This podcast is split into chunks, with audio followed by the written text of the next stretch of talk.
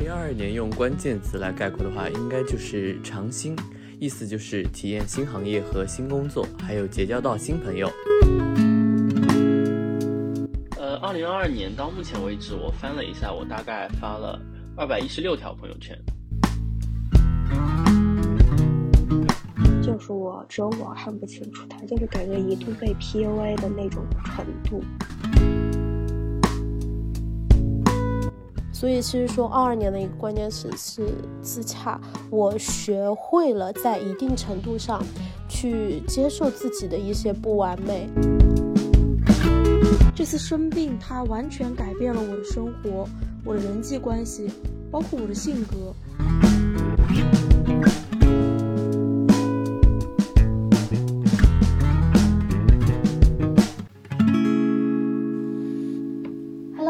好，欢迎来到本期的就是就是年终特别企划，我是叨叨。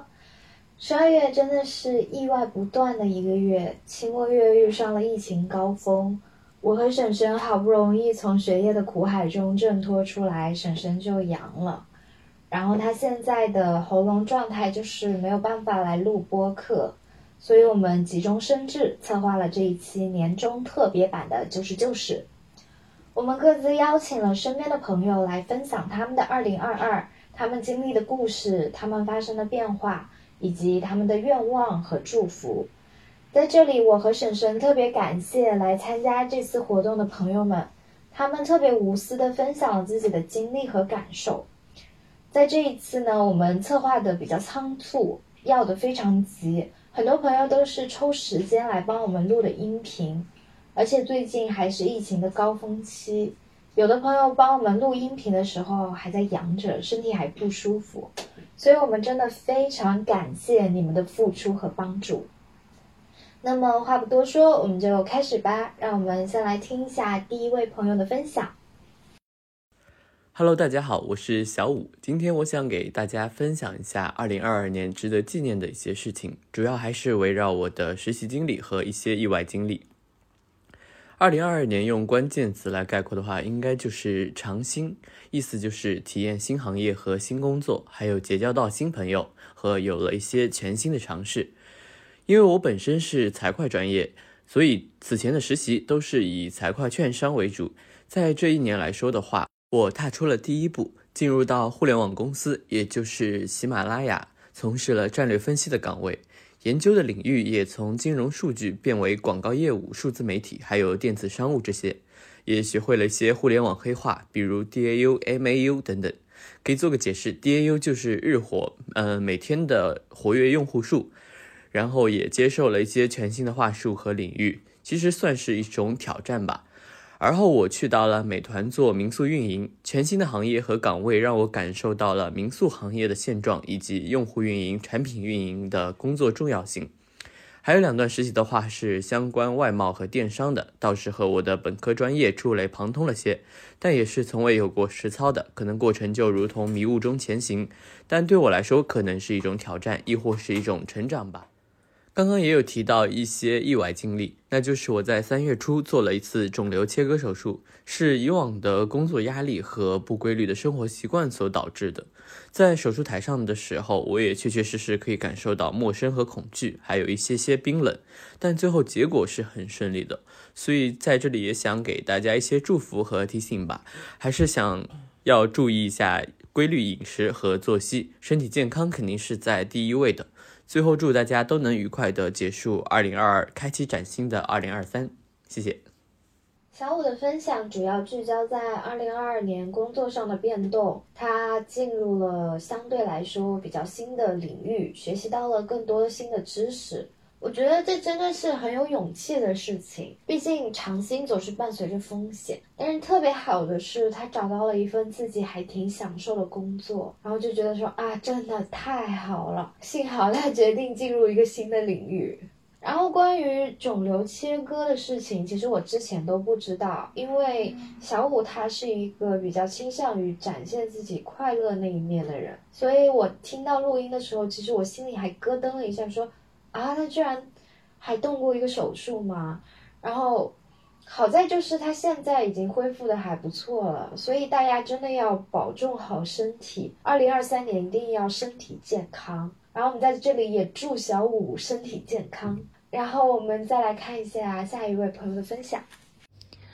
第一题，嗯，关于二零二二的三个关键词，其实我觉得我的二零二二年应该就是不停的在适应环境，不停的在跳出舒适圈吧。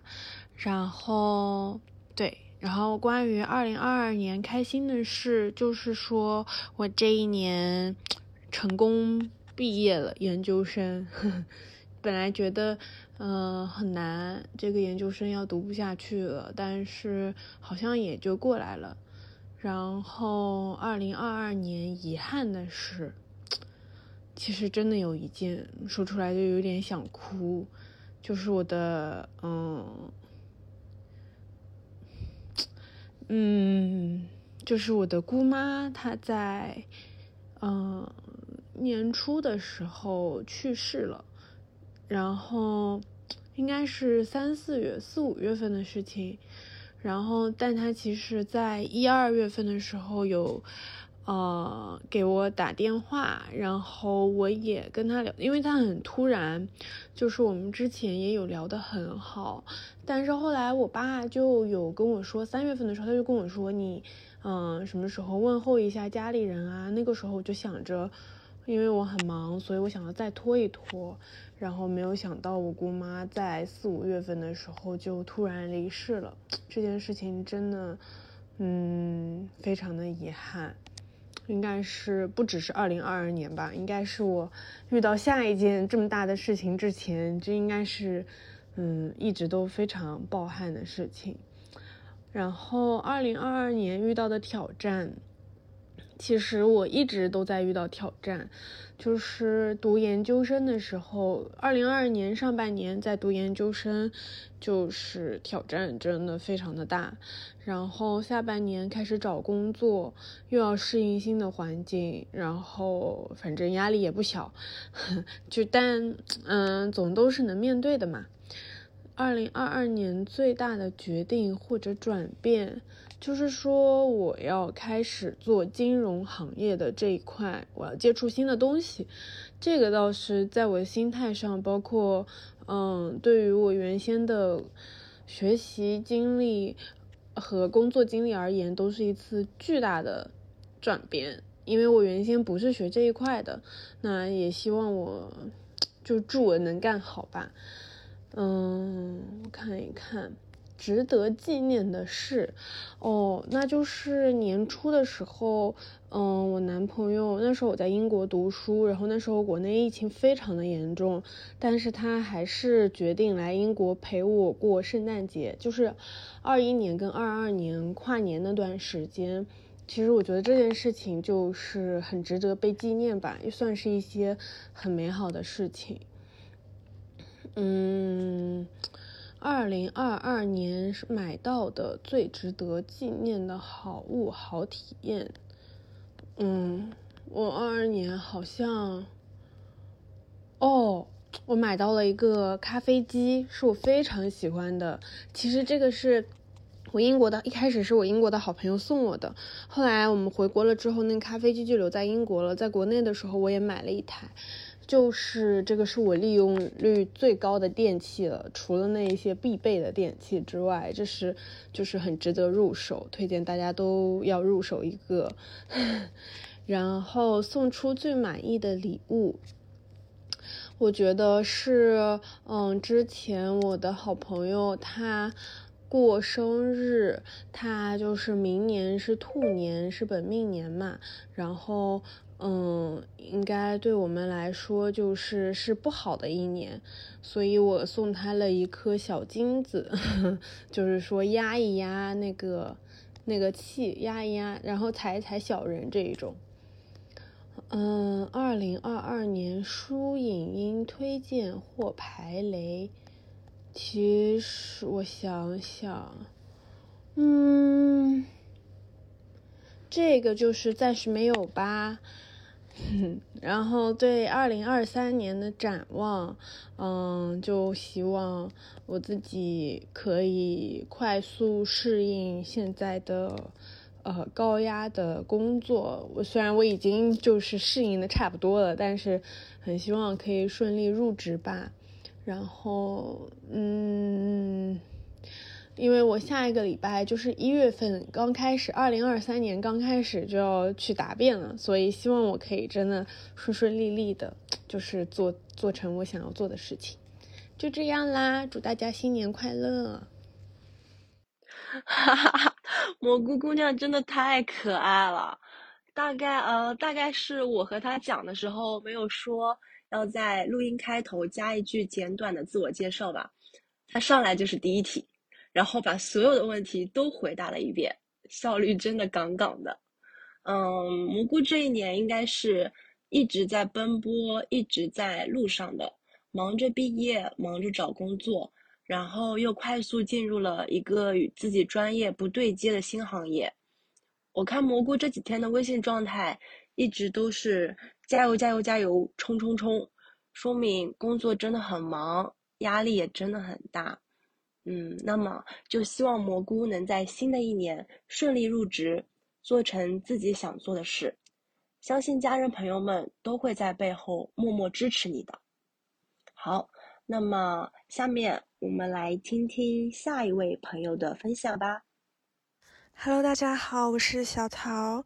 首先非常感谢叨叨的邀请来做二零二二年的年终总结。现在想跟大家聊一聊友谊这个话题。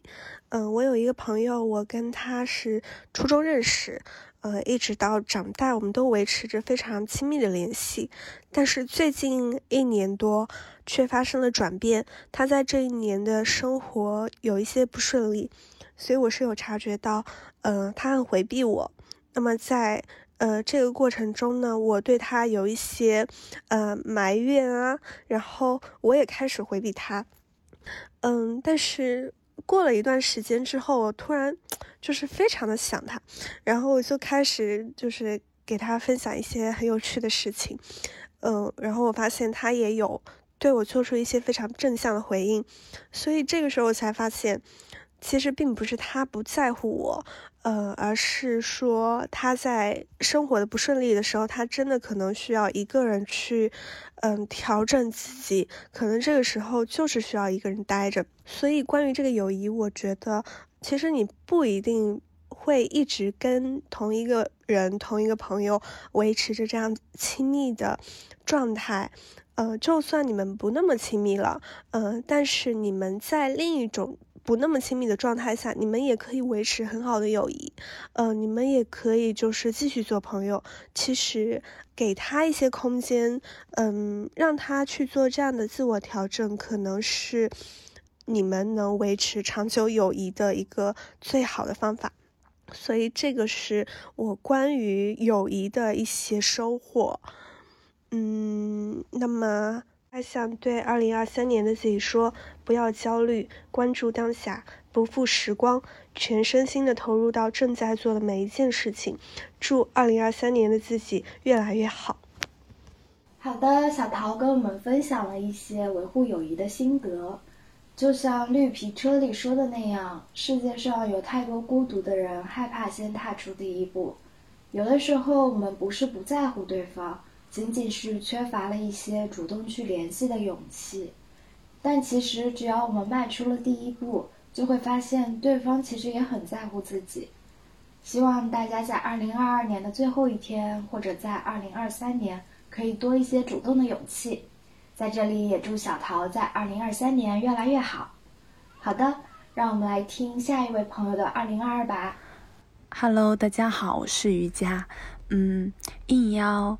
在婶婶的播客录一段二零二二年的回忆和二零二三年的展望，也是因为他的邀请，所以我再次翻开了我的手机相册，因为我一时记不起来二零二二年到底发生了什么。后来我把相册打开翻了一遍，才发现有这么多的事情。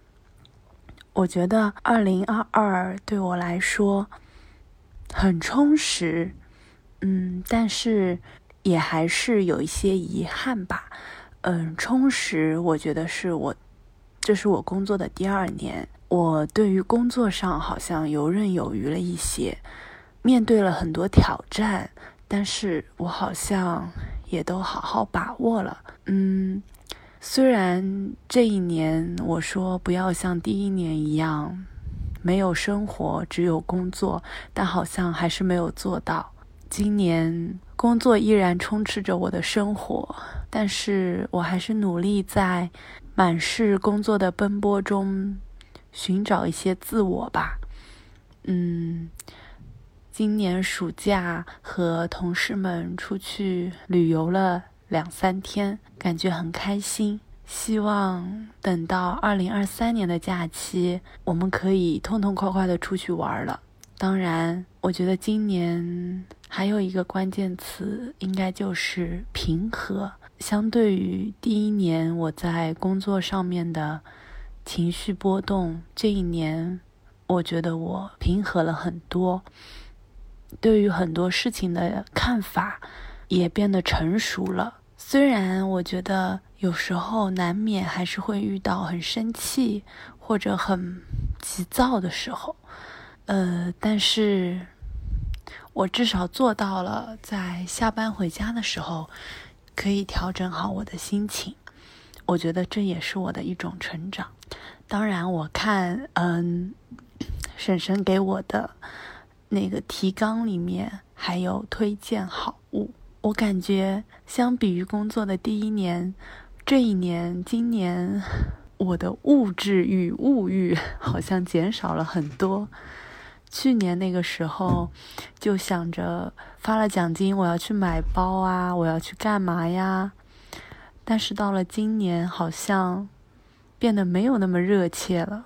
当然，我觉得很可能是 最近最近的一些事情吧，比如大家都变成小洋人了，嗯，我还阴着，我就觉得好像没有什么比。比平安更重要，比健康更重要了。在今年暑假的时候，我也让自己 强迫自己吧，读了好几本书，都是一些和专业和工作没有关系的闲书。我觉得这样很好。我已经很久没有很纯粹的做一些事情了。我希望二零二三年我能有更多的属于自己的时间。这些时间不用想着我要去成长什么，我要去收获什么，能有一些能让我自己心安理得的可以浪费的时间，我觉得这就是 我的二零二二。希望二零二三年大家都能平安、快乐、健康。我的瑜伽姐妹其实是一名小学老师。嗯，然后我在平时和她聊天的过程中，了解到老师这一行真的越来越难做了。除了平时早出晚归，要和一群孩子以及孩子的家长斗智斗勇，休息的时间也可能需要处理各种琐碎的事情和任务。所以瑜伽就特别希望能有真正属于自己的，然后可以心安理得浪费的时间。希望瑜伽能在二零二三年找到生活与工作相平衡的新思路，然后放假的时候能够痛痛快快出门玩。By the way，我真的好羡慕瑜伽那个逐渐减少的物欲啊！然后希望新的一年我也能像瑜伽姐妹一样减少物欲，多做一些纯粹的事情。OK。好的，我们有请下一位伙伴分享他的二零二二。大家好，我是刚刚写完论文，准备开始寒假摆烂的 Kiki。呃，如果要总结我的二零二二年，我会去翻一下我的朋友圈。呃，二零二二年到目前为止，我翻了一下，我大概发了二百一十六条朋友圈，听上去好像还蛮多的，但是和我前几年相比，已经少了很多了。我其实是一个很喜欢发朋友圈的人，因为除了向大家展示，我还是在为自己记录我自己的生活。当我想要回顾过去的生活时，我就会去翻看我的朋友圈，这是一种记录生活非常好的方式。我看了一下我的朋友圈，如果用月份来总结我的生活的话，一月份我和朋友去西湖玩了之后，就回家过年了。然后二月份开学，但是当时我家这边疫情很严重，我就不能返校，于是我就在家里上了好久的网课，一直到三月份。三月份我在家里过完了生日之后才回到学校，然后回到学校之后我就经历了第一次隔离，隔离真的非常的痛苦。然后四月份，四月份当时我一整个月嗓子都非常不舒服，但是我也有在这个月和朋友去野餐、去散步，当然我也还在学习写论文。然后五月份又是毕业季了，我认识了很久的一些小朋友，他们都要毕业了，然后我们在一起拍了非常多照片。六月份，六月份我发现我自己散了非常多次步，然后五三九的很多好朋友们他们也毕业走了。七月初，我看了一下，七月一号我又和我认识了非常久，从初中开始一直认识到高中，一直到现在的好朋友，我们去西湖玩了，然后我又在学校里去凑了一下他们那些二年级小朋友的军训的热闹，然后我才回家的。八月份，八月份是我一直在，要不就是在练车，要不就是在写论文。然后到了九月份开学，呃，感觉好像那个月非常的平淡，没有什么特别的事情。然后十月份开始，我就呃发朋友圈的频次就变少了。然后我主要是在发微博。然后十一月份非常无聊，十一月份一直在下雨，然后我们又一直在听和雨有关的歌。但是十一月份月底的最后一天下雪了，很开心。然后十二月就是这个月就很神奇，我们疫情管控突然放开，然后形势很严峻，然后我们就回家了。然后放假回家到现在，我写完了放假呃马上要交的一篇论文，还有两篇不写了，开学再写了。然后我还在坚持，我还没有阳。然后今年就马上就要结束了，二零二三年，我就希望我自己还有身边的家人朋友都健康，然后我能够顺利的写完我的毕业论文吧。好的，首先恭喜 Kiki 写完他假期的第一篇论文，然后感谢他给我们分享他的生活流水账。希望在新的一年里，他可以继续多发朋友圈，分享他的日常。祝他一直不要阳，保持身体健康，明年可以顺利写完毕业论文，以及在明年开学的时候不要赶论文赶到崩溃。让我们请下一位朋友来分享他的二零二二。Hello，就是就是的听众朋友们，大家好，我是佩佩，是就是就是电台的忠实粉丝。我的二零二二年的三个关键词分别是新冠，还有成长，还有一个是感恩。第一个新冠呢，就是有两件事，一件就是我曾经啊，今年三月份的时候，因为上海疫情，然后我被封了大概有三四个月在学校里面，然后非常的痛苦。那个时候心态特别不好，然后。还和室友有着非常严重的矛盾，啊，住在一起真的是特别难受。然后，啊，和新冠有关系的第二件事情就是现在的我，此时此刻的我，就是也阳了。因为年底的时候，全国疫情放开了嘛，然后我现在正处于没有味觉和嗅觉嗅觉的阶段，非常的崩溃和难受吧。因为我特别喜欢吃东西，所以没有嗅觉和味觉对我来说是特别特别难受，比什么水泥分别啊、什么头痛欲裂啊难受多了。我感觉。第二个词呢，就是成长。这个成长其实主要是跟跟交友有关，就是我在交朋友或者说看人这个方面有了很大的成长。嗯，以前的我。就是非常，我感觉我以前的我非常的单纯，啊，会对身边的朋友啊，或者说是就是室友啊、同学啊，都非常的友好。我也很少就是一般基本上没有遇到过啊很坏很坏的人，但是呃，在我研究生阶段呢，我就遇到了一个非常就是三观和我特别不合的室友。刚开始的时候，就是感觉所有人，就是其他的室友都能看清楚他，就是我只有我看不清楚他，就是感觉一度被 PUA 的那种程度。直到后来，我才发现这个室友他很多方面的一些行为都是非常非常不好的。然后直到有一就是有一天。他触及我底线，然后我就就是一改我之前的那样一个温和的态度，我就和他当面对质了。然后在那之后，他有报复过我，然后我有好几次很崩溃。然后我就在想，为什么哦，为什么要这样对我？但是我后来又想想，我觉得这个是这这一这一系列的事情，应该都是上帝给我的一些考验，就是让我去在。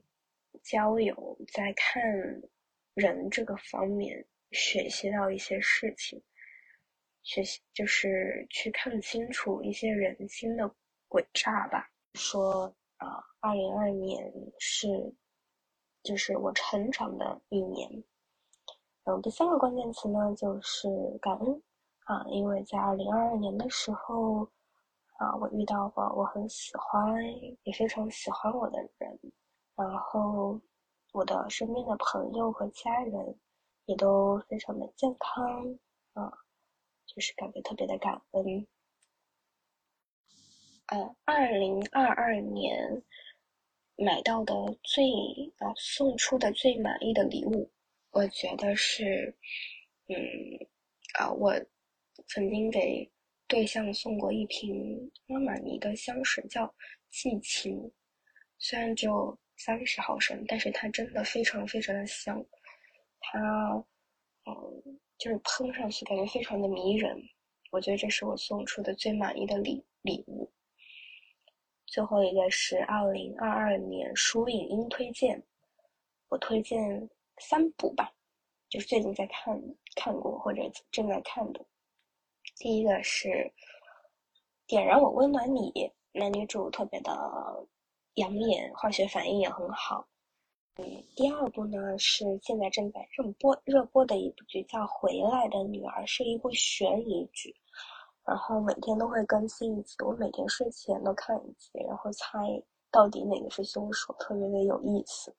三部呢是一部前几周看的，叫啊一个网飞的韩剧，叫《命定之人》，它的英文名叫《Somebody》。啊，就这部剧嘛，就有点看不懂，但是还是蛮好看的。这部剧最后的结局呢，也是让我深思了特别特别久。我想对二零二三年的我说，呃，加油！希望你能够迎难而上，希望你能够活得更加 relax and 呃 happy。嗯，佩佩二零二二年的三个关键词分别为新冠、成长和感恩。关于新冠呢，相信最近不少人都深受其害。我最近也正处于阳康的阶段，希望佩佩的味觉和嗅觉都快点回来，然后早日回归干饭人吧。也希望我们能早日度过这一段集体生病的日子，不再受疫情的折磨。关于佩佩在交友看人方面的成长，其实我一直觉得，佩佩是知世故而不世故。佩佩是个非常善良的女孩子，我到现在还非常清楚的记得，我和她刚见面还不认识对方的时候，她就非常热情的带我去入学登记的地方。他当时应该是刚刚办完所有的入学手续，然后买了一个很大的脸盆。正准备回寝室，但在回寝室的路上碰到了我。我们虽然是室友，但是那个时候也不熟，相当于只是见过一面，然后可能名字都没有记全。我说我不知道办手续的地方在哪里，他就二话不说，抱着盆儿带我穿过了大半个校园，来到了新生办入学手续的地方。所以，嗯，佩佩今年碰到了这样的小人，我就想说，妖魔鬼怪、小人都走开，休要欺负我们佩佩。然后也真的非常开心，佩佩找到了他很喜欢，同时也非常喜欢他的人。希望我们身边都是我们喜欢的人和事。好的，让我们来听听下一位小伙伴都说了什么吧。Hello，大家好，这里是小雨。首先感谢我的朋友邀请我参与到这次的活动当中来，然后请大家不要介意我有一点点奇怪的声音，因为我刚刚转音，然后还在恢复当中。那呃，其实一开始我还没有想好要说什么，因为也蛮突然的。我现在回顾看看我二一年写的年终总结。其实也蛮简单的。我说二一年的关键词是改变，因为二一年呢，呃，就是刚刚毕业，而且找到一份新的工作，搬了家，然后认识了很多新的朋友、新的人，也与过去的人做了告别。那其实二一年的关键词是改变，二二年的关键词我在二一年末写的希望是前进，那确实是有在不断前进的。因为二一年、二二年年初的时候，我其实经历了蛮长一段时间的工作上的空白期，我到三月份才正式加入现在的新公司，开始了新的工作。那二二年呢，在经过这段工作的一些经历，那也是遇到了很多事情，也遇到了很多人，甚至是遇到了一些我之前可能在网上才会看到别人来吐槽的一些事情。啊，所以包括自己的一些为人处事方面啊，或者是呃行为思想方面，我觉得确实是有在前进的。那如果二二年我要做一个总结，我觉得二二年我的关键词应该是怎么说？应该是叫做自洽。那我觉得每个人对这个词会有不一样的理解啊。我对自洽这个词的理解，其实就是指与呃自己和解。然后自我接纳，然后不再过度的去进行内耗、自我精神消耗这样一个过程，因为二二年。就是我与我的一些朋友聊的也蛮多的，不管是工作方面的，或者是感情方面的。虽然我在感情这方面一直是空白，但是我觉得我还是有自己一个坚持的一个人。所以其实说二二年的一个关键词是自洽，我学会了在一定程度上去接受自己的一些不完美。那我也有想着在不断的去提升自我，那至少在工作方面，我是获得了一些人的肯定的。在生活方面呢，我还在呃学会自我和解的这样一个过程当中。那二三年我想要做的，其实最主要的还是充实自我这样一个过程。呃，我觉得。尤其是女孩子，一定要学会去充盈自己的自身，包括你在闲暇之余，就是工作之外哦，或者是学习之外，你要学会去发展自己的另外一段兴趣爱好，让自己在空余时间完全的独立出来。就是呃，不管你是和朋友一起做也好，还是自己一个人去做也好。其实我觉得都要有这样一个你能坚持下去的一个事情。其实二二年我已经找到了，就是我会喜欢上爬山，或者去寺庙里拜一下。自己一个人坐公交车或者是地铁，然后到想要去呃虔诚的去呃拜一下这样一个寺庙，然后再看一下周围的一个风景，这是我二二年做的很多的一件事情。那其实。这些事情都是我一个人去完成的，这就是我学会来呃享受自我，然后并且完全独立的这样一个过程。我觉得这也是我二三年会坚持的这样一个事情。呃，所以其实说二三年呢，最像我刚刚说的关键词应该是充实自我，嗯，并且还有一个词就是我希望就是能多做善事。这个善事不是那种。呃，狭隘范围上的呃，简单的帮助别人，我觉得这个善事就是包括呃，第一点善待自我，然后第二点善待身边的人，包括你的朋友、你的家人以及你自己的生活啊，然后嗯。还有一点就是希望能够遇到完全接纳自我的人吧。但是虽然这一点会有点难，因为我现在还没有学会完全自我接纳，我还觉得自己还是有很多不完美的地方，呃，需要去不断的提升。那，嗯。其实也差不多了，想说的话基本也都在这里了。还是那句话，我很喜欢的一句话：“爱出者爱返，福往者福来。”希望大家在新的一年里也能找找到最真实的自己，然后呃，面对自己最真实的内心，做自己最想做的事情，然后天天开心。谢谢。听了小雨的这份分享，我是真的很为他开心。我感觉他是真的有在好好的成长，然后他的这一份工作也帮他不断认清自己，不断的充实自己，提升自己，这是非常不容易的事情。此外，他还找到了自己喜欢做的事情，这也是很重要而且很不容易的。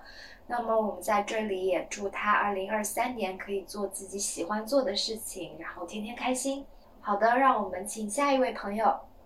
Hello，很开心能够被邀请参加这次二零二二年的年终总结活动。哎，现在你们听到的声音就来自一个刚刚得了新冠、正在阳康过程当中的患者。嗯，我选择的话题是二零二二年的三个关键词。嗯，首先第一个，我认为我的关键词是成长。在过去的这一年里，我最大的改变就是出国留学。选择留学英国读研，嗯，从小到大读书都没有离开过杭州的我，第一次出远门就干了票大的。嗯，在国外读研的我，确实切身体会到另一种生活。国外的生活对于东亚社会成长的人来说，确实像一个桃花源，没有年龄焦虑，也没有 body shame，大家都可以自由自在的做自己，这一切都很好。我也没有在说外国的欲望就偏远的意思。我也有很多不适应的地方，例如难吃的英国食物、令人恐慌的社会安全问题，以及对家人朋友的思念。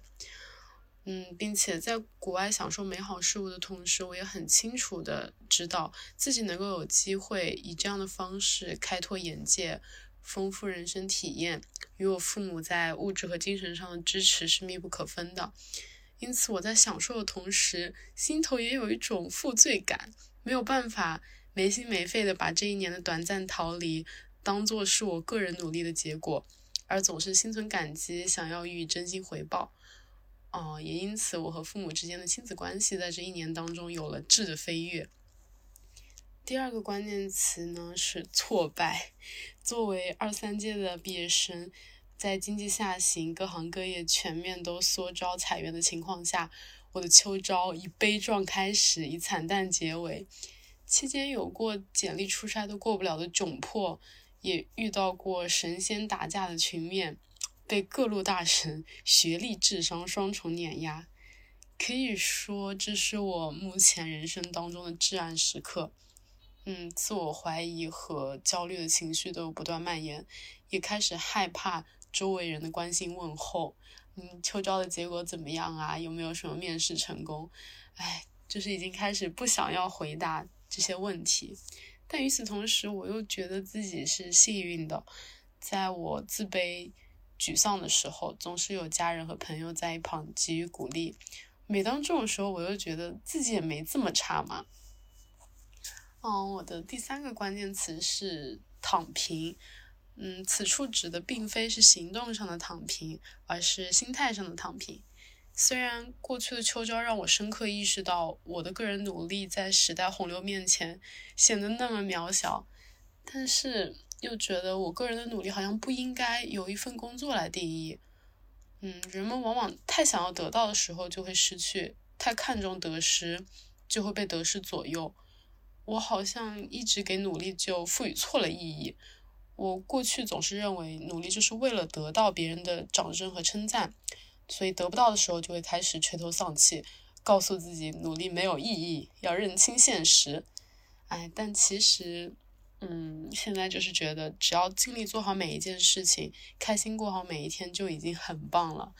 在目前经历了无数次的碰壁之后，我也逐渐开始能够以平常心面对失败，并且。不再以既定的轨道和模式去无意义的卷，而是开始寻找真正能够让我感到快乐的事情。嗯，此时我想要许下的关于二零二三最大心愿，也不是成功上岸，而是我和我身边的人都能够身体健康、开心过好每一天。希望大家都能够活成自己想要的样子，鲜活又明亮。其实，我们很多人应该都和来来一样，会有这种焦虑和挫败感。至少我就是这样的。我常常因为一些普通的表表现，或者嗯是不太好的结果而感到挫败，好像没有掌声，没有称赞，我的付出和努力就跟白费了一样。因此，也常常会有一种皮球泄了气的感觉。但是莱拉的一句话令我醍醐灌顶：个人努力不应该由一份工作来定义，也并非只是为了得到别人的掌声和称赞。努力的意义或许在尽力做好每一件事情的过程中所体现出来的。嗯，那么希望来年我们都能做着自己想做的事，然后健健康康的，鲜活又明亮的。嗯，好的。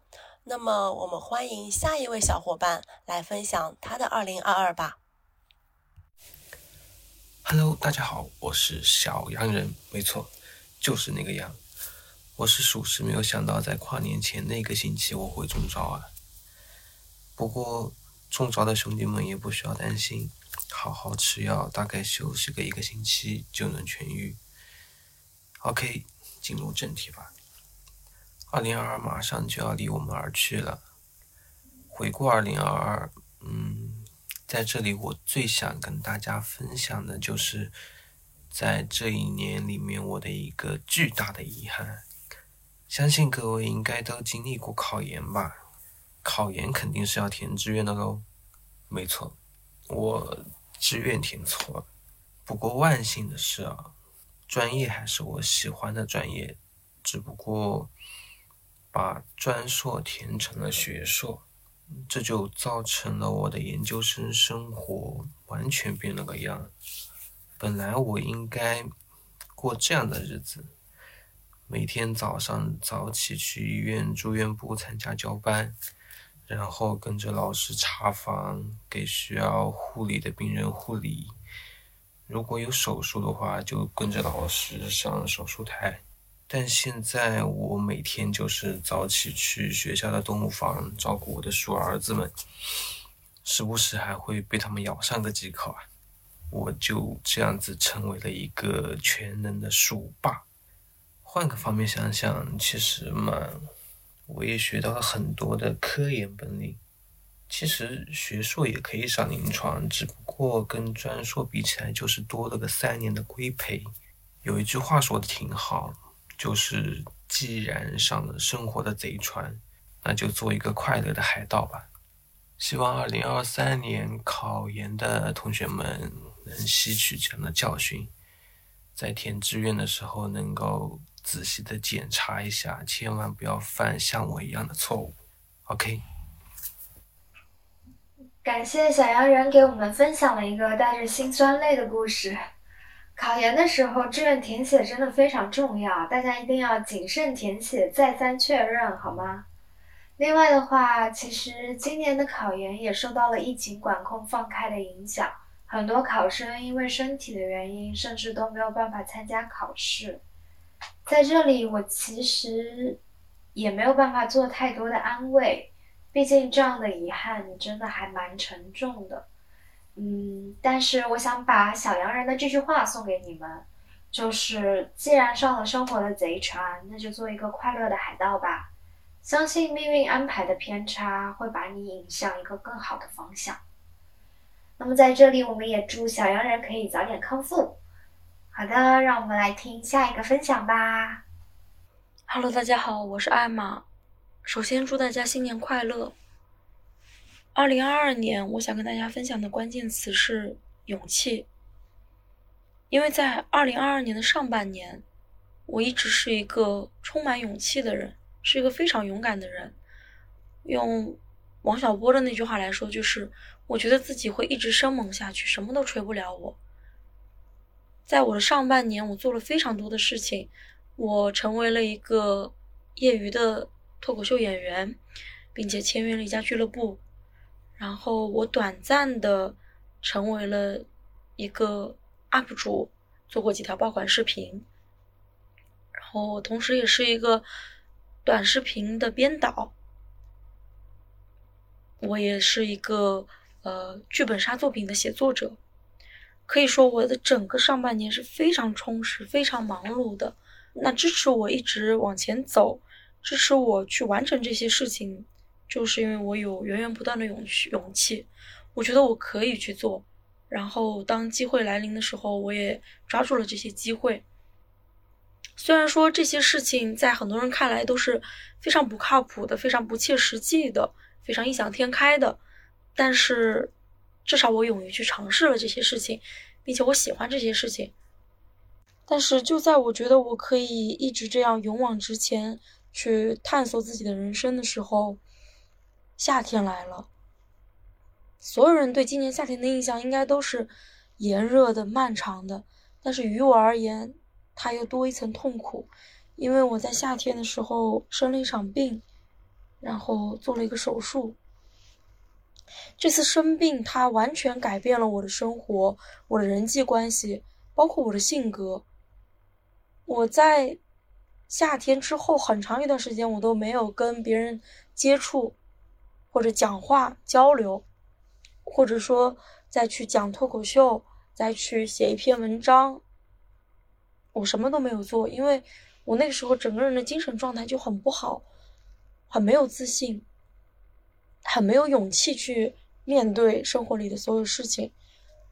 嗯，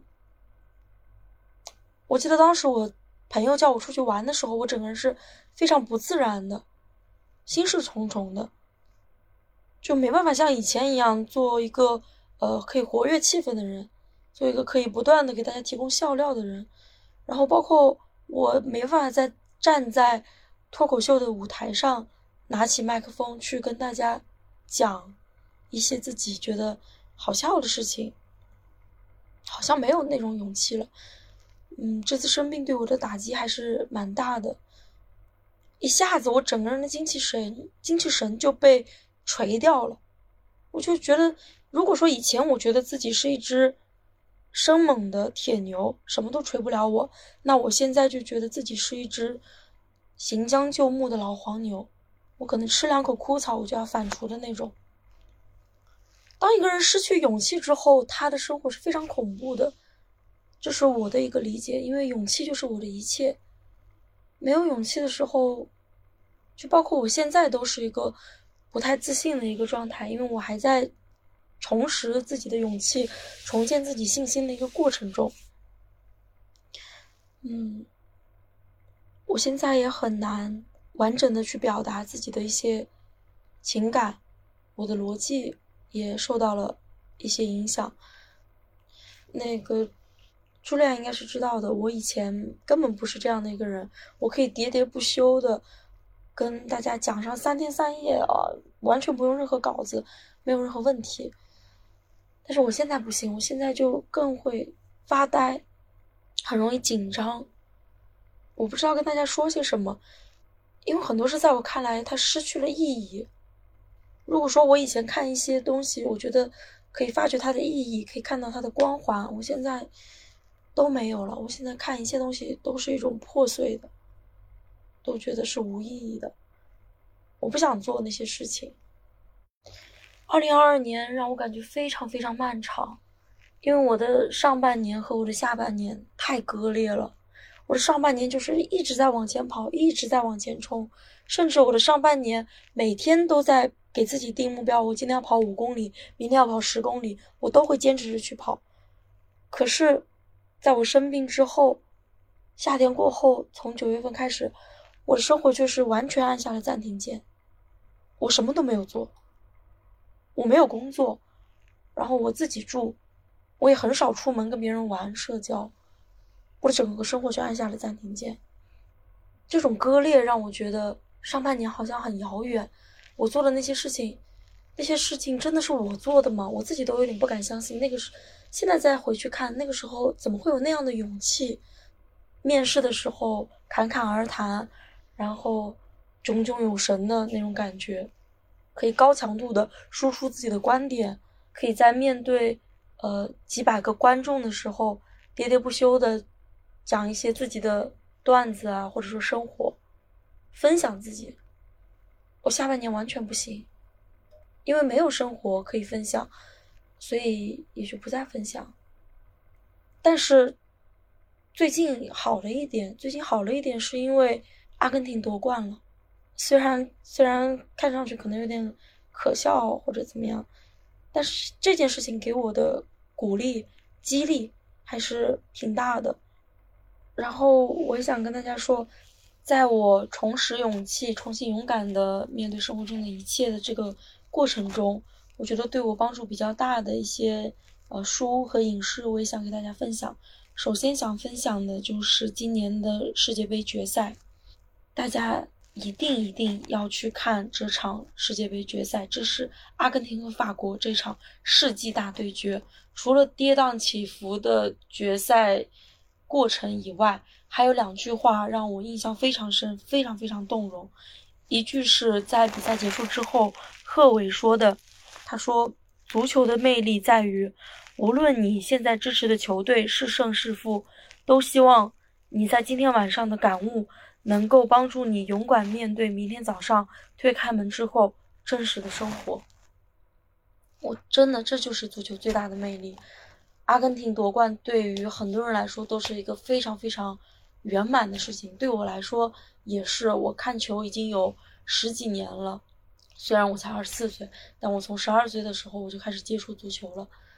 同时还有一句话是梅西他说过的一句广告语，但是说的非常好，我觉得他说：“请不要相信梅西能够创造奇迹，但请相信梅西不畏逆境，永不放弃。”贺炜的这句话和梅西的这句话，嗯，对我的帮助还挺大的。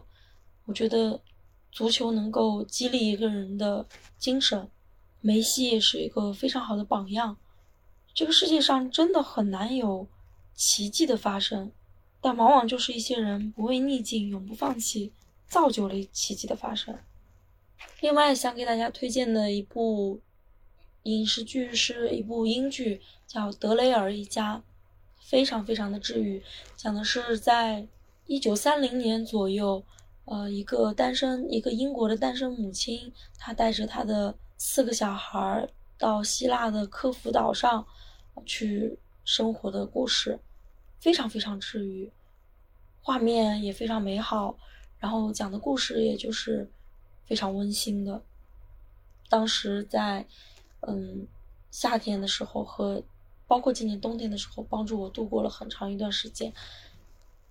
嗯，跟一九八八这样的。温情剧还不太一样，它是非常治愈的，也很幽默，也很搞笑，很推荐大家去看。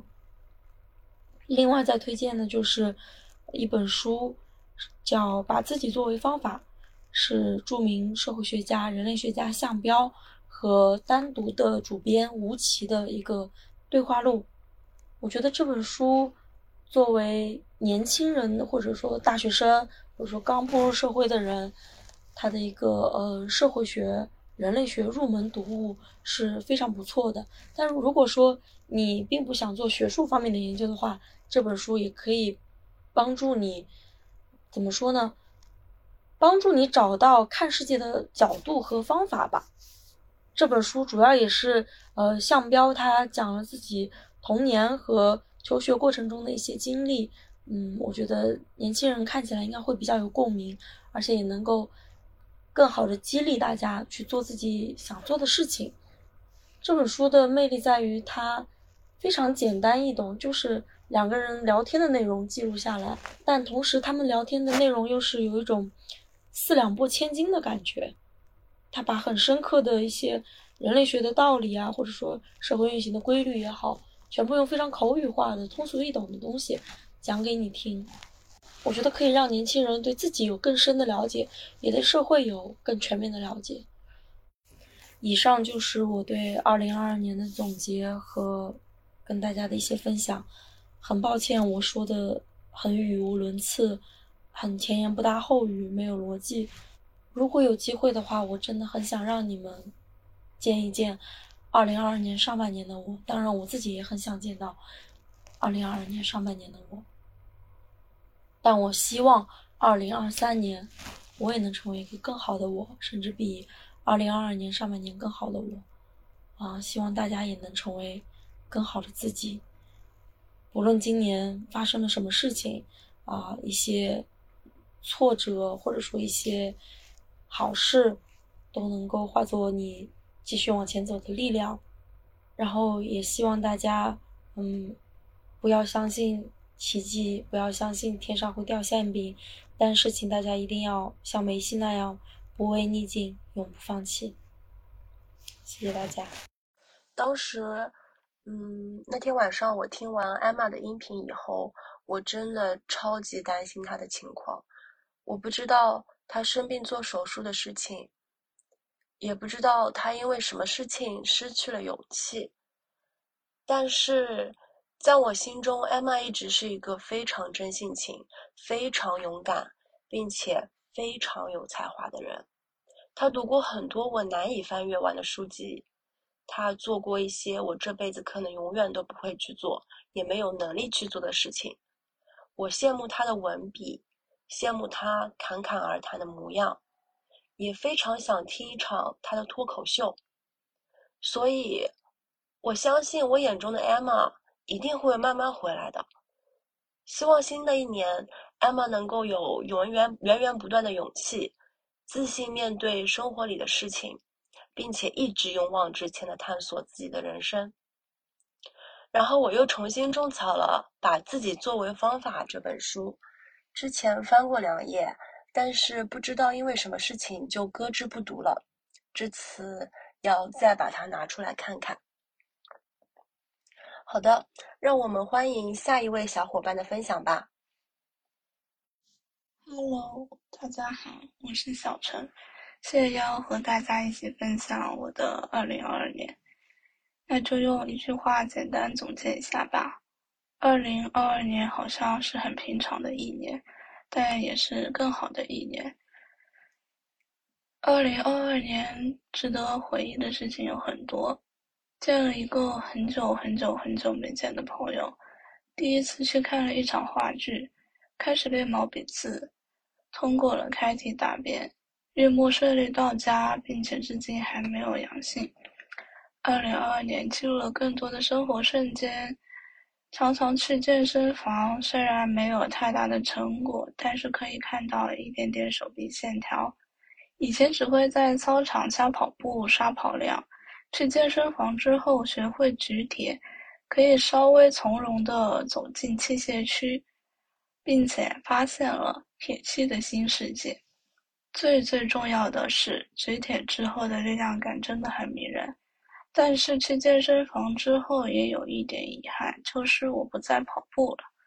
打开跑步软件，看到大学四年的跑步记录，考研期间每天晚上的三公里，看到曾经不断刷新的跑速，自从进了健身房之后，记录就中断了，只有零散的几次跑步记录，也会觉得有点遗憾。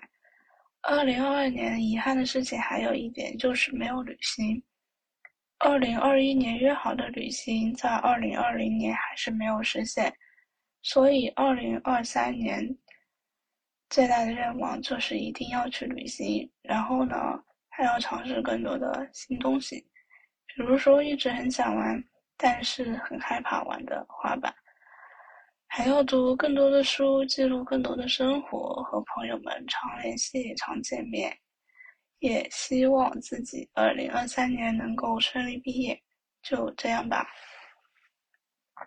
哇哦，小陈的二零二二听起来真的非常充实呢。希望二零二三年还能继续带我一起健身，一起拥有更棒的肌肉线条。也祝你在二零二二年没去成的旅行，能够在二零二三年实现。然后顺利毕业，身体健康。嗯，好，让我们请下一位朋友来分享。Hello Hello，大家好，我是 Molly Molly 轩老师，一枚普普通通的打工人。在这个特殊的年末，收到了我亲爱的 Julia 的诚挚邀请，让我来回顾一下我的2022。正好这是个好机会。在这一年里，我的每一天好像都是忙碌的，有批不完的作业，做不完的任务。但仔细回想一下，在我的工作和我的生活之中，让我开心的事情有非常多。让我印象最深刻的是我生日那天。身为十二月出生的幸运儿，我总能在年末加倍的感受到来自身边人们的爱。从凌晨开始，我就开始接收到来自朋友们热烈的祝福，还有早晨，我在洗脸的时候，我妈打开了我的房门，跟我说了句“生日快乐”。再到学校里，上午第三节课，我像往常一样走进了教室，结果发现教室是一片漆黑的。当时我就在想，他们给我准备了什么惊喜？紧接着，我看到的是学生先是站立不动，然后他们在班长的带领下唱起了生日歌。因为我是英语老师嘛，所以他们在唱完中文版之后，还非常自觉地唱了一遍英文版。然后我回过头去看到的是他们在黑板上画的 Happy Birthday 的板报。因为是第三节课，所以我知道那个板报是他们在短短的课间赶制的，真的很不容易。那到了晚上，更让我感到惊喜的是，晚自修结束已经是八点八点十分。那我某位亲爱的朋友还给我带来了一大箱子的生日礼物和一大束花，这是我从来没有想到过的生日惊喜。包括那一天，我也收到了很多很多，不管是曾经的同学也好，还是我现在非常紧密的朋友也好，他们给我的生日祝福。其实，在生日这一天，我们都会给它赋予特殊的含义。但其实，随着年龄的增长，我越来越发现，正是因为有身边这群爱我的朋友、亲人，还有包括学生，在生日的那一天才会变得更加有意义。二零二二年即将过去，可能流逝的时间仅仅是数字罢了，但留下给我们的记忆却是永恒的。祝你我每天都在爱与被爱中收获快乐。哎呀！这下好了，大家都知道我是 Julia 了，痛失网名，嘿嘿。嗯，说回来，我真的是太羡慕 Molly 老师过生日了，每年都很热闹，每年都有学生给他唱生日祝福歌，然后画好看的生日板报。今年啊，更有一名高俊男子给他送了一箱的 surprise。此处特别艾特那男的。给我上点心挑礼物好吗？然后每年年底十二月，其实我都觉得特别浪漫，因为有 Molly Molly 轩老师的生日，有我妈妈的生日，有平安夜，有圣诞节，然后就是跨年夜。这些生日和节日都让我觉得冬天变得很温暖、很温馨，就像轩老师说的那样。人们赋予生日和节日特殊含义，但其实和身边爱我们的人以及我们所爱的人一起度过，才让这一个个原本平常的日子变得特殊和有爱。好啦，有请下一位朋友分享他的二零二二。大家好，我是半夏，是一名一线岗位的国家公务人员，也是一个社恐。二零二二年对我来说。他忙碌，而且转瞬即逝。二零二二年最大的决定，应该是选择来到省会杭州，成为一名新杭州人。省会嘛，意味着平台更大，机遇更多，压力也更大。只是回望这一年的蹉跎和挣扎，也许我还是会更喜欢家乡小城市的感觉。杭州，杭州太大了，特别是对于现在的我来说。二零二二年遇到的困难，无疑是职业认同感的问题吧。从大学的怀抱中，直接走向了一线岗位，怀揣的理想、信念和抱负。然而，工作了一段时间，就发现工作内容教条、刻板，甚至无法多为群众做更多有意义的事情。言外之意就是太适合摸鱼了。可是我才刚刚毕业，我不想二十多岁就做五十多岁的事啊。二零二二年的遗憾是还没有机会去领略塞外的奇景，想去阿尔泰山，想去雅鲁藏布江大峡谷，也想去青海湖，还想着去看看敦煌莫高窟，还有没有扛着自己的相机和三脚架去拍摄属于戈壁的璀璨银河。也还没有机会去吃上热腾腾的烤包子、果油肉拌面、肚包肉、手抓肉、架子肉。二零二二年也明白了，走稳走好已经走上的道路，活在当下，做好手上的点点滴滴的小事。也劝告后来人，没有理想信念，没有做好奉献和牺牲的准备，切勿投身公务员队伍。二零二三年，目前只想买到一罐称心如意的茉莉花茶。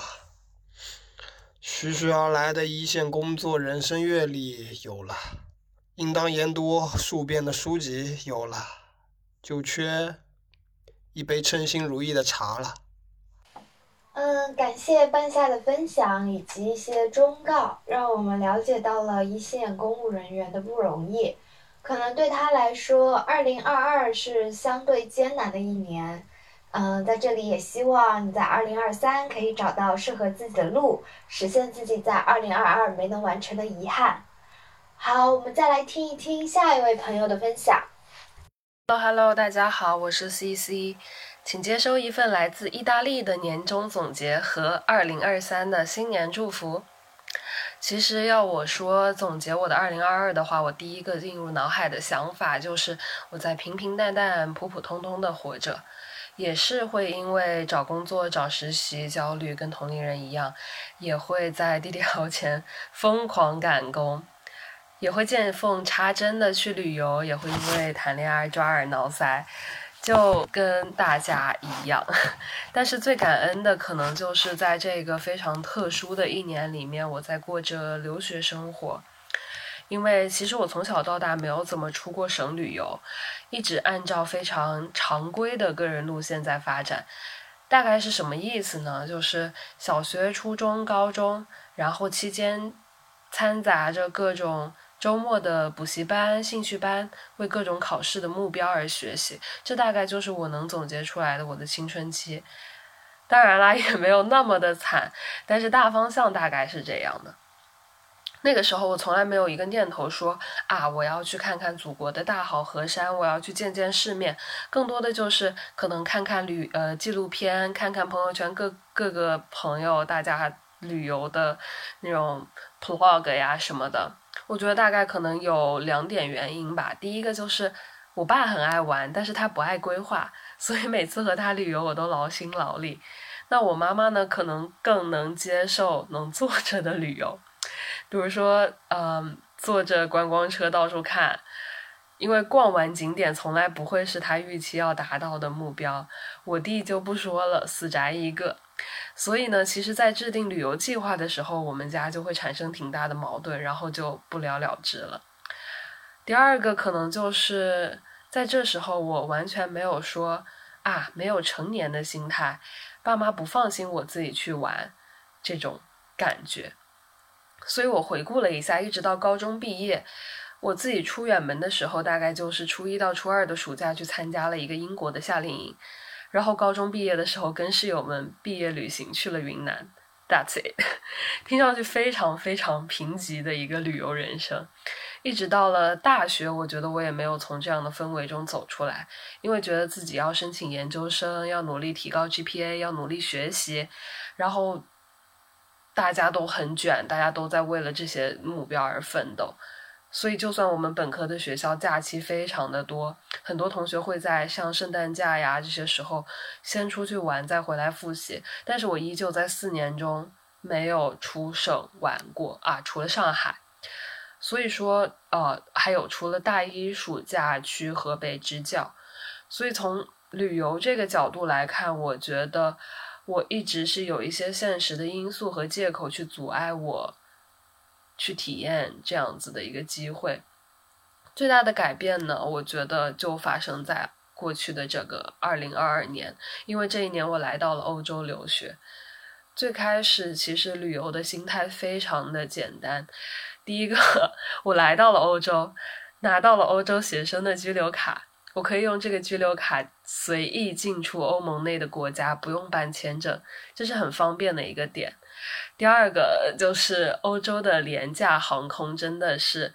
想象不到的便宜，就是你大概想象一下，我背一个包，从意大利往返伦敦，往返的机票只需要两百人民币不到的价格。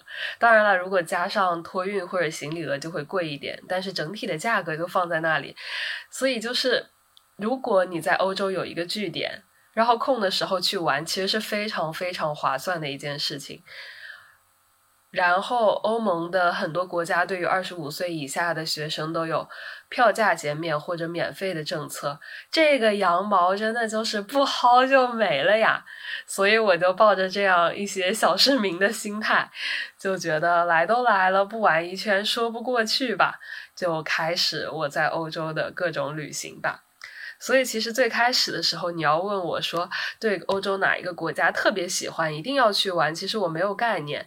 因为在我制定第一次旅行计划的时候，我的朋友问我说：“哎，你想去哪儿啊？”我说：“哪儿都可以。”所以，我们最后的参考标准就是哪里飞过去便宜，飞回来便宜，我们就去哪儿。如果正好是一个大家都去的热门国家，那也还不错。然后我就回顾了一下我二零二二的旅游历史，现在我就是打开朋友圈，边看我的照片，然后边回顾。嗯，我大概去了哪些地方？所以一月份我去了挪威，追到了极光，吃到了帝王蟹，还在飞机上看到了非常漂亮的峡湾的风景和晴天下披着雪的阿尔卑斯山脉。其实从意大利出发往北走，基本都会看到这个山脉。但是，一月份在挪威的飞机上，那是我看到最壮观的一次。然后你要问我对挪威的印象是怎么样的，就是北欧的物价真的好贵，你能想象到就是麦当劳的一个儿童餐要卖到三十五欧元是什么感觉吗？就 折合人民币大概是多少？两百多。关键是它一点都吃不饱啊！我在北欧的时候就非常就天天怀念意大利的物价。然后到了二月份要上学了，大概就是在意大意大利的境内玩一玩。虽然小时候啊有课文学过威尼斯商人啊什么的，但是我对于威尼斯的印象始终就是新闻上说的河很臭、很浑浊、人很多。所以说起来其实并没有那么的期待。但是人都在意大利了，怎么能不去威尼斯呢？大概是抱着这么一个心态去的。其实呢，比我想象的好很多很多很多。河不臭，也没有那么浑浊。我们当时是赶着狂欢节到的威尼斯，人很多，但是都非常的开心，非常的热闹，大家都会盛装打扮，然后各种合照。我还去买了《冲上云霄》里面的那个天爱啊恋爱天使娃娃。就这里，其实我非常的口嫌体正直，不知道有没有看过《名侦》的小伙伴，其实我对里面有一集。就是小朋友娃娃的一集，非常阴影非常深。然后，因为我本身也是个很胆小的人，所以进了店之后发现这么多这种类似人，但是表情又很诡异的娃娃，我第一反应就是我怎么可能会买这种东西放在家里？但是后来就是非常的，嗯，咱就是说真香，还买了一对，就是两个娃娃。啊，对，非常的口嫌体正直。然后一月和二月的期间，大概就是还掺杂着各种去意大利边上的各种雪山滑雪吧，因为当时刚好是全民滑雪的热潮，欧洲其实也非常，就欧洲人在冬天也非常的热爱滑雪，所以那段时间我大概就是一有空就去，但是因为我长长在南方嘛，所以从来没有滑过雪，最开始就是什么都不会，甚至当了鱼雷。我印象非常深刻，当时撞到了一个小男孩，然后就被小男孩的妈妈指着骂，非常非常尴尬，因为听不懂意大利语，然后当时大概就是全场的人都在看我，都在知道他妈妈在骂什么，但是我听不懂，我只能一边摸着小男孩一边点头，然后被那个阿姨指着骂，就是非常尴尬，然后就陪笑。后来就是遇上了一个东北老大哥。他就人非常好，教了我们各种基础，然后就开始慢慢滑行，然后就从最开始的滑 baby 道，然后再到后来滑蓝道，最后上了红道。滑雪真的是非常爽，我觉得，呃，我印象非常深刻，就是记得有一个雪场，它叫 Pila，我们就是坐缆车一直到山顶，有一段路。大概是只有三个人那么宽，就是像盘山公路一样沿着山盘旋下来的那种。当时整座山都非常非常安静，只有我们滑雪板就是摩擦雪的声音。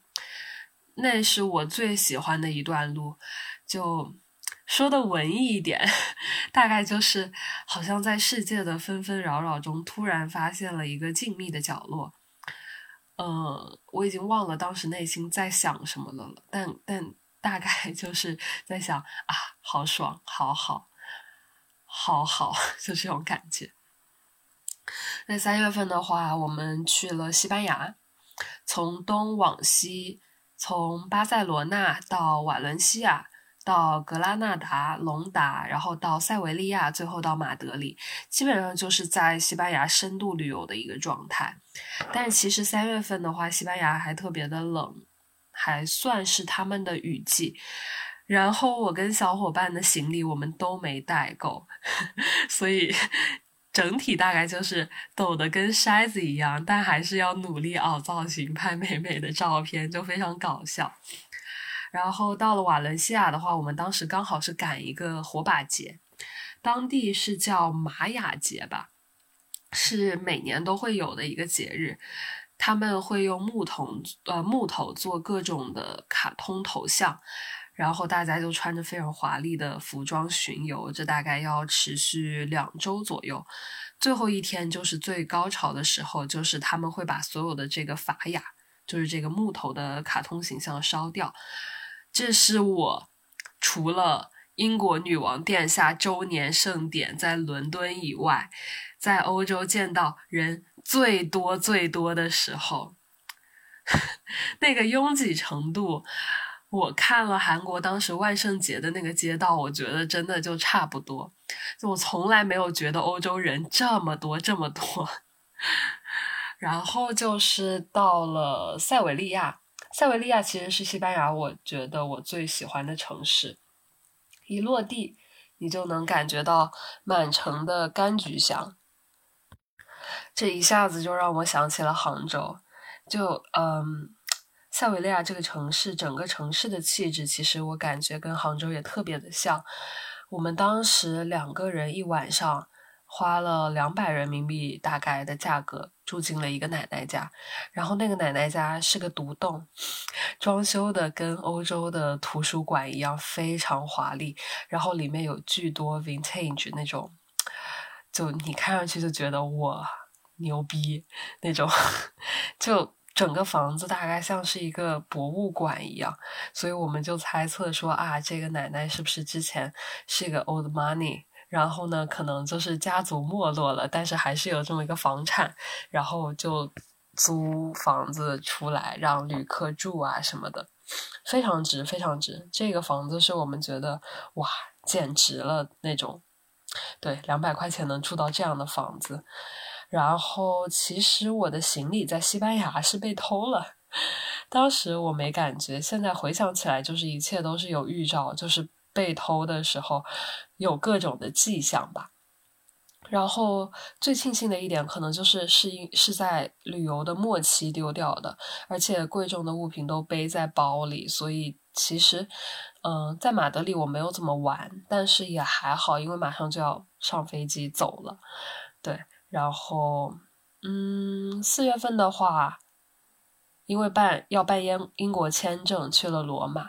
然后顺便就玩了梵蒂冈和罗马，我感觉梵蒂冈是真的值得，就是咱就是说一个灵魂洗礼、内心震颤。我在米开朗基罗的那个天顶画下，真的坐了好久好久好久，那种震撼的感觉，我因为我感觉我太没有文化了，就描述不出来，但是超级震撼，超级精妙绝伦。然后很多小伙伴其实 因为可能各种假期吧，会在暑假的时候来意大利玩，所以就没有感受到像佛罗伦萨、罗马、威尼斯的魅力，因为实在是太热太热了。我会比较推荐，比如四五月份、一二月份、十一、十二月、十月这种没有那么热的时候来这边玩，真的就会非常舒服。嗯。四月份剩下的时间，我看就是去了一些意大利的小镇旅游，比如说《Call Me by Your Name》里面的那个 Clema 小镇，还有 s i l m i o n e 就是 s i l m i o n e 这个小镇非常漂亮。这个小镇有非常好看的温泉，是水天相接的那种，所以今年十一月还是十二月的时候，我又跑过去泡温泉了，就是那个景色真的非常漂亮。嗯，然后五月份我觉得好像就是在复习中度过的，然后下了签证之后放假就跑去伦敦找朋友玩了，然后去了 National Gallery，这个是我真的过去 N 年去了 N 次路过，但是没有进去的一个博物馆，然后啊，应该叫美术馆，然后里面的。他那个梵高的向日葵，就是之前环保主义人士泼番茄酱的那一幅。呃，六月份和朋友还一起过了儿童节，在伦敦逛了各大博物馆，然后还去莎士比亚剧场看了《皆大欢喜》。不知道有没有看过《Doctor Who》的小朋友啊？不，小朋小伙伴，小朋友，因为就是呃，里面有一集，Doctor 和女伴。他们时空旅行到了莎士比亚的年代，然后看过这一集之后，我就对这个剧场印象非常深刻，所以当时就趁着他呃有在演演剧剧目的时候就去看了。然后作为一个地理学生，就是当时选选选课选了地理，我还去了格林尼治的天文台。我觉得这大概对我来说算是一个朝圣的之旅吧，因为。呃，零度经线所在的地方嘛，非常非常好。呃，回到意大利之后，就大概去了非常有名的科莫湖，然后那种小镇居民闲适的生活状态，是我非常向往和憧憬的，也是我在欧洲我感觉就是去了各个地方，大家都有在呃生活住的一个状态，就非常好。六月的后期，我就跟着一堆朋友们去葡萄牙冲浪了。其实我发现哦，旅游真的是要跟志同道合、能玩得到一起去的伙伴，他们会带着你玩各种好玩的。我们当时在葡萄牙是租了一个有游泳池的房子，然后每天就是。白天冲浪，晚上回来游泳，生活的非常快乐。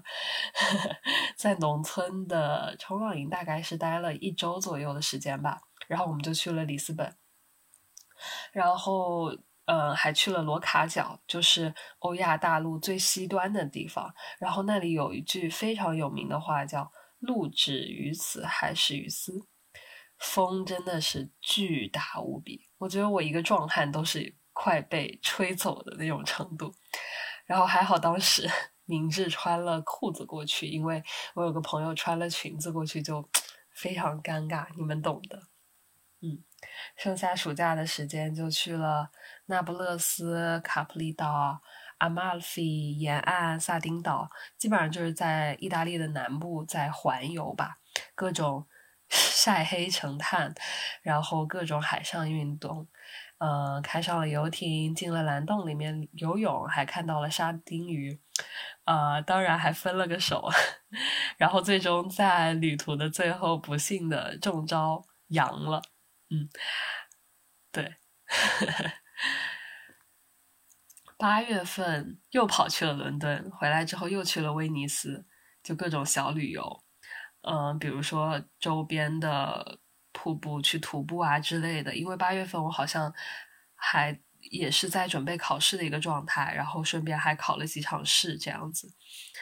对，九月份好像没有什么东西。十月份因为学校组织的公司培训吧，去了荷兰。风是真的大，东西是真的难吃，就不愧是另一个美食荒漠。阿姆的梵高博物馆其呃博物馆其实挺好逛的，红灯区也是 值得一见。阿姆之后，我就又去了伦敦。这样一看，真的就是我没有在英国留学，但仿佛又去读了一个学位。呃，这次去伦敦其实也是公司培训去的。然后，但是呢，在我的朋友们看来，就是你怎么又跑去伦敦了？对于伦敦的印象也是从初中呃去的时候觉得啊，人好多，好乱。不太好，不太不太舒服，到每次去都有新体验，很好的状态。最后一次我记得我住在朋友家，他家就在谷歌的边上，每天经过就像朝圣一样，就嗯，体验非常棒啊。对，最后一次还去看了 Magic Mike，就是说嗯，男人的肉体，各位姐妹自行体会。我的十月份大概就是一直不着家的状态，呃，之后又去了没有布达佩斯大饭店的布达佩斯，啊，风景很美，物价很低，东西很好吃。晚上订了个游船，差点没有被冻死，然后就直接飞去爱丁堡见我的学妹，顺便就玩一玩，买个羊绒围巾什么的。嗯，在爱丁堡见到了非常非常美的日落和街景。还有多利羊的标本，这个真的是，嗯，就是我觉得我总是在嗯朝圣，然后还看了一场《傲慢与偏见》的话剧，晚上呢再跟着朋友去爱丁堡大学的 pub 喝点小酒啊什么的，在爱丁堡属于是像一个 local 一样在生活了。呃，然后就直接飞了巴黎。巴黎其实除的除了住的贵，真的没有太多毛病。就我我在巴黎的时候，就非常希望当时留学的国家是法国，然后待在巴黎，因为他们的博物馆真的好多好多，而且大多数都是对学生免费的。嗯，在巴黎的话，大概就是常规旅客路线，逛了卢浮宫，看了蒙娜丽莎，奥赛博物馆，然后登顶了凯旋门，看到了非常美的日落，夜游了埃菲尔铁塔，然后去了歌剧魅魅影发生的那个歌剧院——巴黎歌剧院，然后还去巴士底歌剧院看了莎乐美。这是我第一次看歌剧，呃，学生票位置非常的好，而且还非常的便宜。然后我大概就是玩累了。就因为十月份好像一直在外面，第一次这么想我的狗窝。回到意大利休整了一番，然后开始忙各种的小组作业呀，然后 DDL 什么的，中间就掺杂着各种泡温泉之类的活动。这里其实有一点小遗憾，就是因为我怕被我小组成员干，就放弃了一个。跟好朋友去摩洛哥的好机会，但是我最后发现，我的小组成员在这期间并没有找我干各种的事情，然后我的朋友们在摩洛哥玩的非常舒服，我就有点小后悔，唉，嗯，大概这就是对。然后十二月的话，旅行计划其实就变得很少了，因为十二月算是欧洲的旅游的旺季吧，去哪里都特别的贵。但是我们就是趁着，嗯，圣诞节之前，还是去了趟希腊，雅典，非常的美，但也非常的乱，东西很好吃，嗯，我觉得那种跟罗马一样有历史沉淀下来的感觉，还是很多其他城市不能比的。这大概就是我二零二二年流水账的旅游记啦。听完这么一大段，你们是不是也累了？其实我自己感觉也说累了。嗯，我一一细数过来，觉得就是也没有想到，二零二二年好像我玩了非常多的国家。虽然这可能跟其他的欧洲留学生朋友来说并不算多，但是就是跟我从前非常贫瘠的旅游经历来看，真的已经像是。好像换了一个人一样，天知道我在高中毕业之前都没有坐过飞机。然后旅途中其实也发生了很多事情吧，好像每一件事情也都在慢慢的改变我。从最开始第一次出去玩，我爸会担心安全，觉得说啊没事情就不要乱出去了，到后来就非常淡定的接受我啊一下子又闪现在什么哪里巴黎英国，这对他们可能也是一种改变吧。呃，然后其实到了十一月份的时候，国内发生了一些事情嘛。当时就算在欧洲，其实因为有社交社交媒体在，也一定程度上被影响到了。我甚至开始觉得说啊，为什么我的家人们、我的朋友们在这样的环境中，好像嗯经历了一些事情，但是我却在外面好像很潇洒的样子，是不是不应该发这些到处玩的东西在朋友圈？呃。对，当时经历了这样一个心理的状态，呃，但是到后来有个朋友讲的话，就瞬间让我觉得释然了。他说：“因为暂时不能有你这样的生活，然后你发发的东西让我看一下，期待一下，遐想一下，这样的生活也是很美好的一件事情。怎么说呢？就是二零二二发生了很多事情，我也大概就是从旅游的角度。”大概流水账一样回顾了一下我的二零二二，嗯，至少我觉得我的变化可能是从之前旅游的心态，就是说啊，到时候再说吧，总会有机会玩的，到现在就是此时不行，更待何时？不知道这样的转变是好还是不好吧，或者很难界定这样的好或者不好。但是怎么说呢？人生这么短，让自己快乐快乐，这才叫做意义吧。所以希望回国了之后，就算生活有重压，也能再和朋友们、和家人们看看国内的大好河山吧。至少我是这么想的。嗯，唠唠叨叨了一堆，感谢听到这里的朋友们，然后祝你们二零二三身体健康，万事顺遂吧。嗯拜拜！天呐，我刚收到 C C 音频的时候，真的是 Thank you 的，好家伙，二十七点五 M B，整整二十五分钟的录音，我就说咱干脆给你单开一期得了。啊，不过我听完以后是真香的啊，真的真的，C C 的生活我的梦好吗？虽然他一直跟我强调是流水账。但是没见过多大世面的我，还是被牢牢吸引了。大家也一定一定要来听听 C C 的这段长录音。他通过一段二十五分钟的音频，向我们讲述了二零二二年他的欧洲深度游。如果时间和钱到位，我也真的好想深度游欧洲啊！特别是听到 C C 讲的梵蒂冈那段和各种朝圣坐标。我的文艺细胞都复苏了。OK OK，接下来我们有请下一位小伙伴来。呃，哦，不对不对，好像要轮到我了。好的，那就让我来讲讲我的二零二二吧。Hello，大家，这里是婶婶。在听了前面这么多位朋友的年终总结以后，嗯，我的二零二二就显得有些平平无奇了。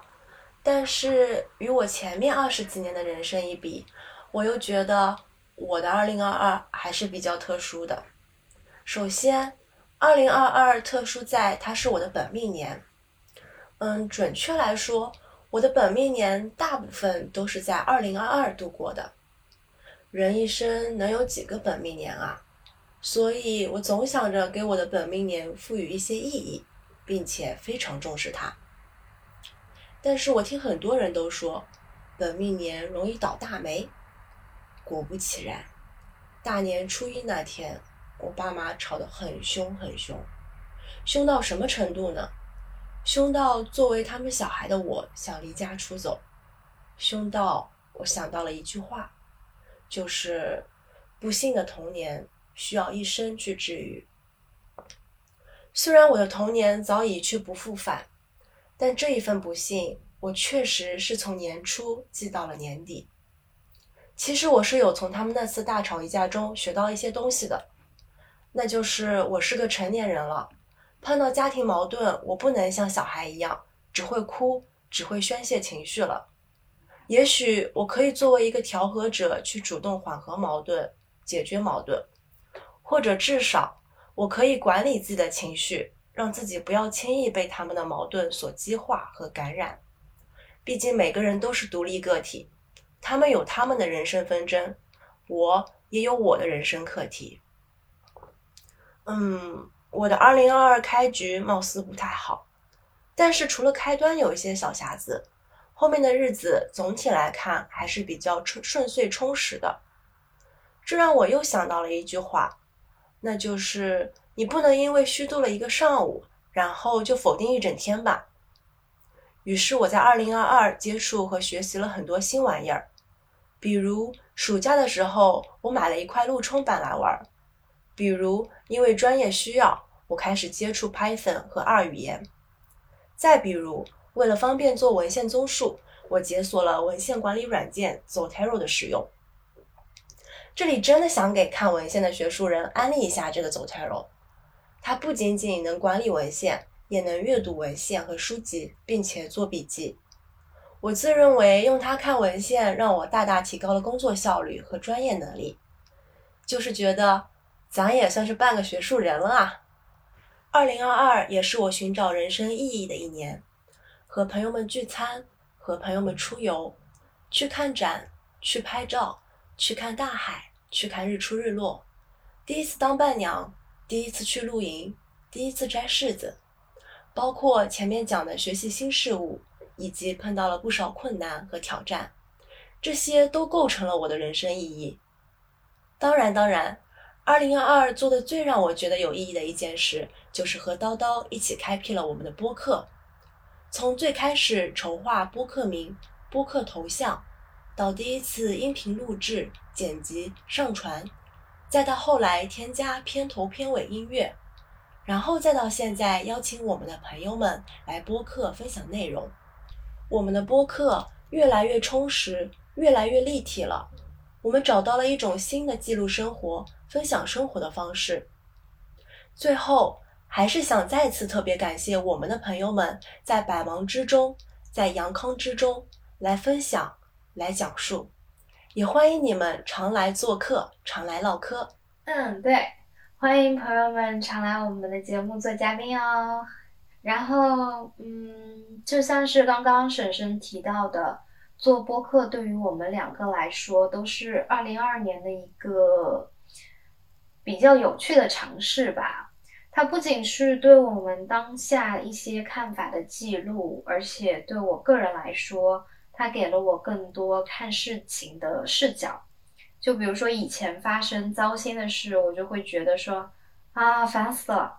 然后现在的话，我就会很开心，就会说博客又有新的素材啦。然后我就会去想怎么去加工这个事情，怎么把它变成一个可以分享的故事。我觉得这样的心态上的转变，对我的生活来说还蛮有帮助的。另外的话，我觉得我在二零二二年最大的转变就是我不再依赖即刻或者短期的奖励了。就比如说去参加比赛去拿奖，然后用这些奖来给自己心理安慰，说我是有在进步的。这样，现在的话，我会更加把时间和精力放在短期内看不到什么成效。甚至说我自己都不确定这件事会不会有成效的事情上，嗯，就比如说看杂书、听播客，然后去做一些自己没有做过的事情。然后今年我对自己的理想状态也做了三番五次的修改，目前最后的一个版本是希望自己永远在学习，永远在创造。二零二二年，我可能会用“魔幻”这个词来形容它。就是我真的觉得我们周围的世界发生了很多意想不到的事情，我们见证了俄罗斯和乌克兰的战争冲突，安倍晋三被刺，伊丽莎白女王去世，还有我们最近放开的疫情管控，一波又一波的疫情高峰。有的时候真的会觉得说，在这么动荡的外部世界里，我们经历的所有、感受的所有都非常珍贵。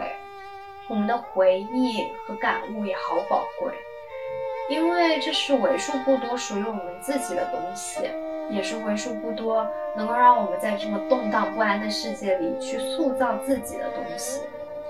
所以我们很开心，可以在这期节目里帮我们的朋友们去保留一小份属于2022的回忆。你们可以把2022存在我们这儿，然后放心的往前走啦。最后，在这里祝大家2023年身体健康，万事顺意，收获更多美好的回忆。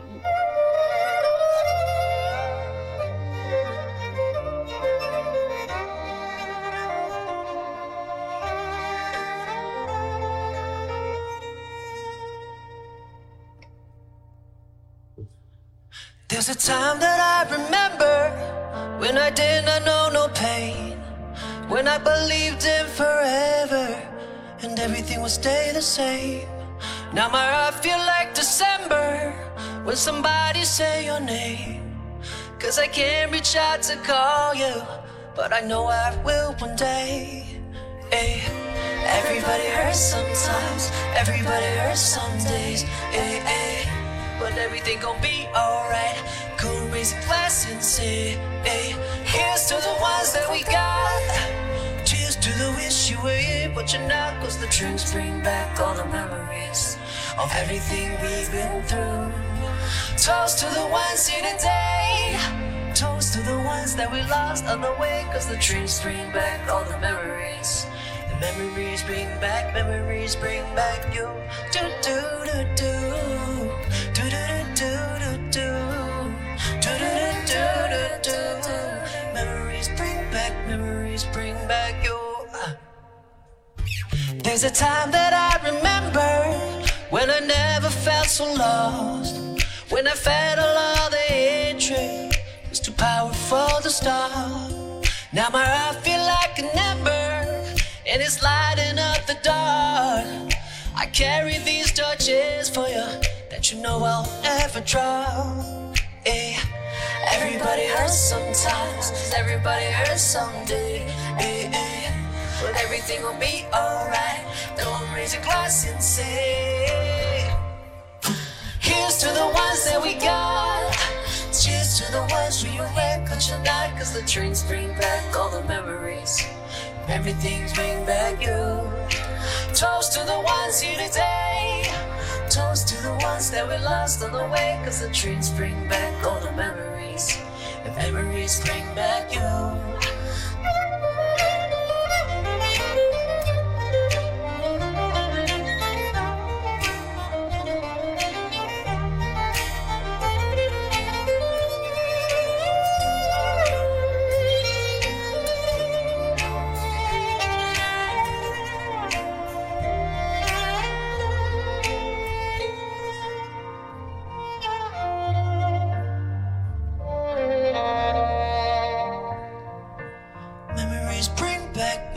memories bring back